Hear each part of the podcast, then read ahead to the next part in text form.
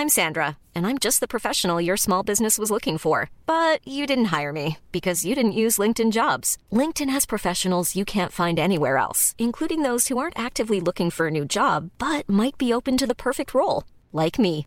In a given month, over 70% of LinkedIn users don't visit other leading job sites. So if you're not looking on LinkedIn, you'll miss out on great candidates like Sandra. Start hiring professionals like a professional. Post your free job on linkedin.com/people today.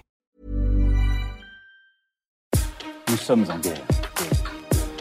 Moi, moi, je, personnellement, je m'étouffe. Accélère Accélère Ils sont aux ordres du pognon Faut laisser la star tranquille. Salut c'est Hugo, j'espère que vous allez bien. Dois-je vous dire que le programme est chargé aujourd'hui? Je pense que c'est inutile de le préciser, vous vous en doutez au vu euh, de l'actualité. On est parti pour un nouveau résumé de l'actualité en moins de 10 minutes. Et on commence donc avec le sujet à la une de cette vidéo. On va parler du contexte politique très tendu en France ces derniers jours. Un contexte politique qui fait craindre une campagne présidentielle sous haute tension alors que le premier tour se déroule en avril 2022. Vous l'avez suivi, on en a parlé sur la chaîne ces derniers jours. Plusieurs événements ont eu lieu cette semaine en France. Il y a eu bien sûr l'agression d'Emmanuel Macron ce mardi qui a reçu donc euh, une gifle lors d'un déplacement. Il y a eu aussi la polémique sur les propos de Jean-Luc Mélenchon, le leader de la France insoumise de gauche, qui a prédit un grave incident avant la présidentielle et qui a été accusé de complotisme injustifié. Ou enfin, on peut aussi euh, citer euh, notamment ces derniers jours la vidéo du youtubeur d'extrême droite Papacito simulant une attaque euh, armée contre un électeur de gauche. Le climat politique semble donc tendu en ce moment dans le pays. C'est d'ailleurs une tendance qui s'est observée tout au long de l'année puisque les agressions envers les élus politiques ont augmenté de 200% en 2020 par rapport à 2019. Mais alors, comment l'expliquer? Déjà, la première chose à noter, c'est que les élus politiques sont de plus en plus impopulaires et peu appréciés en France, selon une enquête du Cevipof datant de février 2021 et qui concerne le sentiment des Français à l'égard de la politique. Eh bien, les premières réponses, c'était de la méfiance à 39%. C'est une petite augmentation, mais une augmentation tout de même, ne serait-ce que de 2 points par rapport à février 2020. Cette méfiance envers les élus politiques a notamment été renforcée par la crise sanitaire qui a créé des inquiétudes et des angoisses légitimes d'ailleurs chez euh, beaucoup de personnes en France, notamment par rapport à leur avenir. Et la crise a aussi eu tendance à cacher les colères d'une partie des Français. Par exemple, il y avait le mouvement des Gilets jaunes qui était quand même un mouvement euh, important pendant euh, longtemps, notamment en 2018-2019.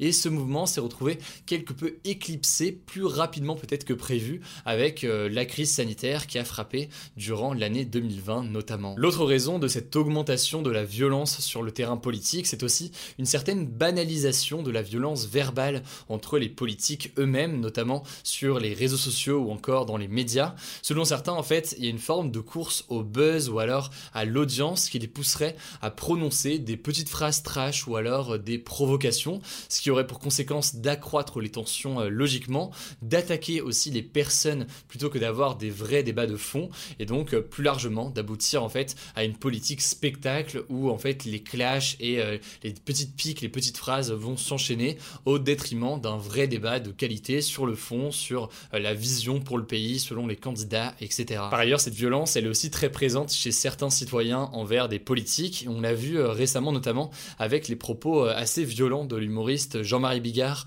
lors d'un rassemblement anti-pass sanitaire. Des propos qui ont visé notamment l'ancienne ministre de la Santé Agnès Buzyn. Enfin, pour terminer, il faut bien noter que la politique d'Emmanuel Macron en ce moment en matière de gestion de l'épidémie est saluée par certains mais aussi critiquée par beaucoup d'autres. Ça rejoint aussi donc d'autres frustrations qu'il y avait ces derniers mois. On a pu parler de la loi de sécurité globale, on a pu parler de d'autres sujets et donc ces frustrations peuvent aussi bah, engendrer et occasionner euh, cette forme de tension aussi euh, dans le débat politique ces derniers jours. Bref, vous l'aurez compris, le climat actuel est donc tendu d'un point de vue enjeux politiques. Ça s'illustre de plusieurs façons et s'explique par plusieurs choses. On vient de le voir à l'instant. Pour certains commentateurs, c'est peut-être un avant-goût de la campagne présidentielle qui pourrait ressembler à cela et qui va s'accélérer d'ailleurs logiquement dans les prochains mois. Cette campagne présidentielle, en réalité, elle a déjà un petit peu commencé euh, d'ailleurs. Le président de la République, donc, Marine Le Pen ou encore Jean-Luc Mélenchon et tous les candidats en fait ont pas mal multiplié les déplacements ces derniers jours. Il y a donc des airs de pré-campagne. L'attention l'illustre On verra ce qu'il en est euh, dans les prochains jours. En tout cas, vous le savez, logiquement, la campagne présidentielle, on va beaucoup la suivre de notre côté et suivre ça au mieux pour que vous puissiez bah, comprendre ce qui se passe euh, le mieux possible. On agrandit d'ailleurs l'équipe en ce moment pour préparer tout ça. Allez, on passe tout de suite aux actualités en bref et aujourd'hui ça se passera pas en moins d'une minute, je préfère euh, vous le dire parce qu'on a mis beaucoup d'actu aujourd'hui euh, dans les actus en bref et on commence justement rapidement avec cette première information. Un quart des policiers ont eu des envies de suicide ou ont entendu des collègues vouloir se suicider au cours de la dernière année selon un baromètre de la mutuelle des forces de sécurité. Autre donnée qui ressort de cette étude, 40% des policiers, principalement des jeunes de 30 à 34 ans, sont en détresse psychologique. Les principales raisons évoquées, ce sont le manque de temps pour accomplir euh, les tâches, les difficultés à jongler entre vie privée et vie professionnelle, mais aussi le manque d'écoute de la hiérarchie. La conséquence, c'est quoi? Eh bien, le taux de suicide chez les policiers est deux fois plus élevé que chez le reste des Français, avec en moyenne 44 policiers qui se suicident chaque année. La deuxième info, c'est une actu euh, coronavirus. On va parler des variants qui changent de nom et c'est quand même plutôt bon à savoir. Je vous en entendez euh, parler dans les prochains jours. En fait, l'Organisation euh, mondiale de la santé considérait que catégoriser les variants par euh, pays était plutôt stigmatisant pour euh, les pays en question. Et du coup, bah, les variants ont été renommés. Donc le variant britannique s'appelle désormais le variant alpha. Le variant indien s'appelle aussi désormais le variant delta. Et concernant ce variant delta, donc le variant indien, eh bien il est 40% plus contagieux que le variant alpha selon les autorités britanniques. Mais en l'occurrence, le vaccin semble plutôt bien résister. En fait, le ministre britannique de la Santé, Matt Hancock, affirme que l'immense majorité des hospitalisations, ce sont euh, des gens qui n'ont reçu aucune dose ou alors seulement une dose du vaccin. Et les personnes qui sont hospitalisées avec deux doses de vaccination, c'est extrêmement rare euh, aujourd'hui. Ça, du coup, selon le gouvernement britannique, et alors que le variant euh, Delta est majoritaire au Royaume-Uni, s'attend à montrer que les vaccins sont efficaces contre ce variant indien et plus largement donc euh, contre les différentes formes du virus. Et ce, même si euh, visiblement, selon euh, certaines études, le vaccin AstraZeneca est un peu moins efficace que le vaccin Pfizer. Bref, plutôt bonne nouvelle concernant la vaccination. La vigilance reste évidemment de mise et on vous tient au courant si on a du nouveau dans les prochains jours.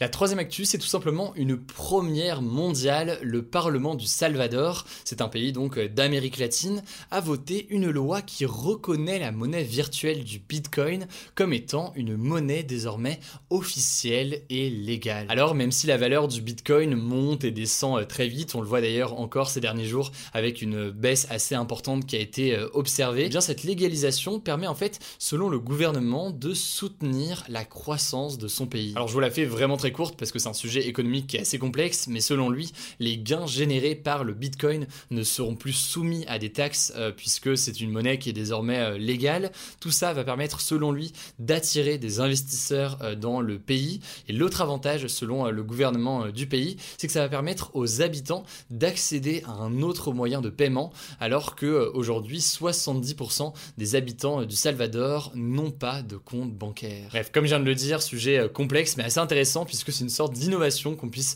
payer en Bitcoin comme ça à l'échelle de tout un pays. On verra donc quel impact est-ce que ça a dans les prochains mois. La quatrième actu, elle est aux États-Unis, mais aussi toujours en Amérique du Sud. La vice-présidente américaine Kamala Harris, qui était en déplacement donc au Guatemala, a adressé un message aux Guatémaltèques qui tenteraient de venir aux États-Unis, puisqu'elle a déclaré aux habitants de ce pays d'Amérique du Sud Ne venez pas, ne venez pas. Si vous venez à la frontière, vous serez refoulés. En fait, en avril, c'est 178 600 migrants originaires des pays d'Amérique du Sud qui ont été arrêtés à à la frontière entre le Mexique et les États-Unis. C'est un record tout simplement en 15 ans. Alors face à hausse, eh bien Kamala Harris a expliqué qu'il fallait s'attaquer aux causes de cette émigration, à savoir la pauvreté et la violence dans certains pays d'Amérique du Sud, et donc aider les migrants à retrouver l'espoir d'un avenir meilleur dans leur pays en Amérique du Sud. Ces déclarations ont donc pas mal anéanti les espoirs de migrants qui pensaient que l'arrivée de Joe Biden au pouvoir allait faciliter l'entrée euh, aux États-Unis. Joe Biden a en effet toujours critiqué la politique de Donald Trump en matière euh, d'immigration et avait promis des mesures plus humaines. La dernière actu au passage, c'est la suivante. On garde le meilleur pour la fin. Ça devrait faire plaisir à certains d'entre vous. Les boîtes de nuit pourraient rouvrir dès le 2 juillet en France, après presque un an et demi de fermeture. C'est une information de BFM Business qui reste donc à confirmer euh, dans les prochains jours. Visiblement, en fait, des discussions sont encore euh, en cours entre le gouvernement et les professionnels du secteur. Hier, on le disait, le président de la République a donné euh, rendez-vous le 21 juin pour une annonce concernant une réouverture potentielle Affaire à suivre, donc peut-être qu'il y aura une réouverture des boîtes de nuit le 2 juillet. A priori, ce sera sûrement avec un principe de passe sanitaire, donc prouver qu'on a été testé euh, négatif ou alors qu'on a été vacciné euh, des deux doses. Mais euh, affaire à suivre là-dessus, évidemment, dès qu'on a du nouveau. Voilà, c'est la fin de ce résumé de l'actualité du jour. Évidemment, pensez à vous abonner pour ne pas rater le suivant, quelle que soit d'ailleurs l'application que vous utilisez pour m'écouter. Rendez-vous aussi sur YouTube et sur Instagram pour d'autres contenus d'actualité exclusifs. Écoutez, je crois que j'ai tout dit, prenez soin de vous et on se dit à très vite.